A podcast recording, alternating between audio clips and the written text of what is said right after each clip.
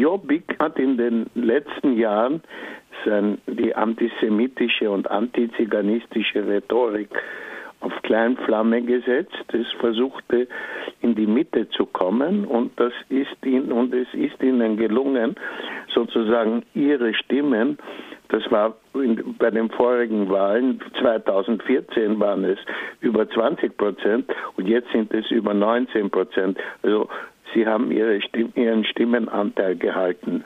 Die Oppositionsparteien jedoch, die Linken und Linksliberalen, äh, die bei den vorigen Wahlen sich auf eine gemeinsame Liste geeinigt haben und damals 25 Prozent bekommen haben, haben nur 18 Prozent bekommen.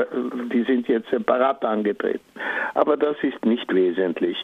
Das Wesentliche ist an dieser ganzen Sache, dass durch diese Wahlen dem Orban-Regime der Anschein gegeben wird, ein demokratisches System zu sein. Und das ist es nicht mehr. Die Demokratie wurde in, in Ungarn, das sagt ja Orban selbst, abgeschafft. Also er sagt, wir haben eine illiberale Demokratie. Es gibt keine, es gibt entweder Demokratie oder keine. Und das ungarische System ist keine Demokratie. Es wird ja auch oft in den Medien vor dem autokratischen System, das sich da jetzt anbahnt oder schon existiert, gewarnt. Ein Satz in Orbans Rede zum Nationalfeiertag letzten Monat hat auch in Ungarn wegen seiner Stärke Aufsehen verursacht, als er eine rechtliche, moralische und politische Abrechnung nach den Wahlen erwähnte. Also seine Rhetorik scheint noch stärker und ähm, noch hasserfüllter geworden zu sein. Wie geht es denn mit einem solchen Staatsoberhaupt ja, weiter? Ja. Er hat natürlich versprochen damals, wir sind sanfte und freundliche Menschen, aber wir sind weder blind noch tölpelhaft.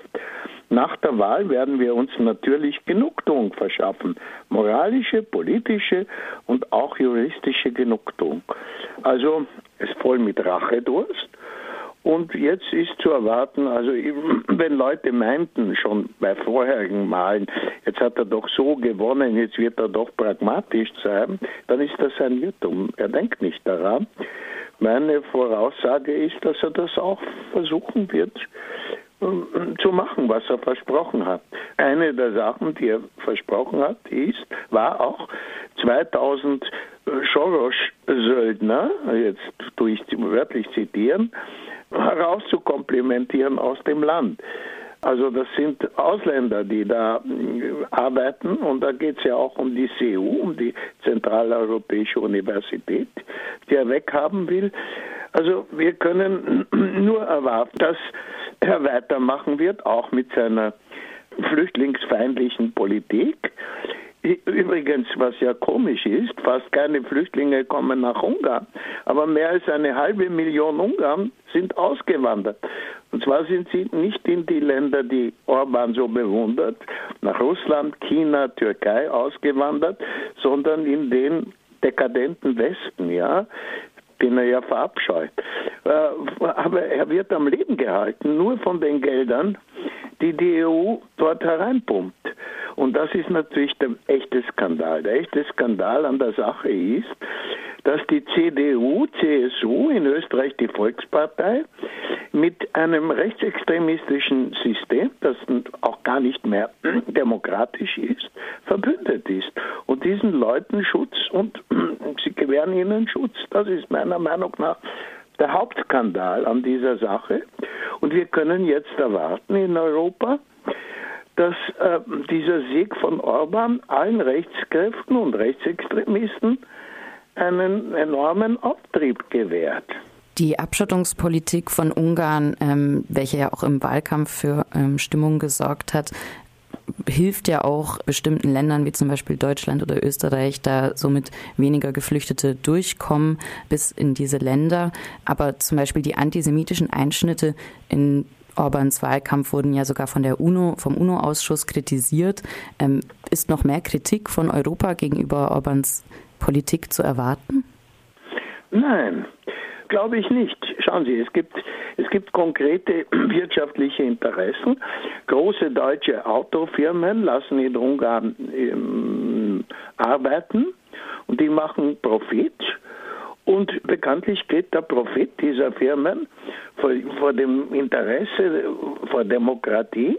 Eigentlich müsste jetzt die SPD, die müsste jetzt äh, dagegen auftreten und das tun sie aber nicht. Sie sind eingebunden in einer Koalition mit der CDU, CSU und sie schweigen zu diesen Sachen oder beziehungsweise sie heben den Zeigefinger und sagen, na, na, das ist nicht schön, was ihr da macht. Aber es wird nicht abgestellt. Also die EU könnte natürlich abstellen. Sie haben ja die Finanzen in der Hand. Sie können zum Beispiel fordern, dass über alles Rechnung abgelegt wird, was dort veruntreut wurde von EU-Geldern. Es gibt Untersuchungen, aber das geht, die Untersuchungen laufen dann so, dass die EU ersucht, die ungarische Staatsanwaltschaft etwas zu tun, der es natürlich nicht einfällt, etwas gegen Orban und seinem Dunstkreis zu tun. Also da gibt es also einen, einen Widerspruch zwischen dem, was schon im Spiegel, in der Zeit, in allen linksliberalen Organen in, in Deutschland, was da geschrieben steht und dokumentiert wird über die Orban-Regierung und zwischen der Politik der deutschen Regierung, die eigentlich nicht daran rüttelt. Also wäre Ihrer Meinung nach von der deutschen Regierung oder von anderen europäischen Ländern ähm, mehr Eingreifen eine wichtige Konsequenz. Kann von Ungarn aus, also von der Opposition dort nichts mehr gehofft werden? Ähm, nein, das ist, das ist nicht mehr da. Das, das kann nicht erhofft werden, dass die ungarische Opposition Nägel mit Köpfen macht. Sie hat jetzt offensichtlich gezeigt, dass sie dazu nicht in der Lage ist. Natürlich sprechen jetzt die Führer der Opposition davon, jetzt müssen wir weiterarbeiten und wir müssen zeigen. Das sind alles diese Sprüche aber die nichts bringen. Man muss, man darf auch nicht vergessen, äh, welche Hysterie Orban erzeugt hat. Ich gebe Ihnen ein Beispiel. Eine bekannte Journalistin, eine ungarische, die ich kenne, hat mir ein Mail geschrieben, die versuchte, eine Dame zu überzeugen, sie solle doch die Opposition wählen. Die Dame schrie hysterisch auf. Wenn Orban verliert, dann müssen wir Frauen alle Chador tragen. Also sie müssen sich, das ist eine verrückte Atmosphäre. Und das war nicht irgendeine Hilfsarbeiterin, das war eine Akademikerin, die so gesprochen hat. Also wir haben damit zu tun, dass hier Zustände entstehen, die ja ohne jetzt eins zu eins zu vergleichen, aber die stark erinnern an die Zeiten vor 33, ja, an die, an die Endzeit der Weimarer Republik, ja. Aber in Ungarn versucht man Folgendes, Orban wird Folgendes versuchen, nach außen hin zu sagen, wir haben Oppositionsparteien, wir hatten jetzt Wahlen, ich habe jetzt gewonnen, ähm, wir haben Oppositionelle im Parlament, wir sind ein demokratisches System, ich wäre abgetreten, wenn man mich ge nicht gewählt hätte. Also so, so, wird das, so wird das nach außen verkündet. Aber nach innen, kann, nach innen kann man erwarten, dass es weitere hm, Schritte gegen die oppositionellen Medien, die wenigen geben wird. Die Medien, die sind ja, die meisten Medien sind ja in seiner Hand oder in der Hand seiner, seines Dunstkreises.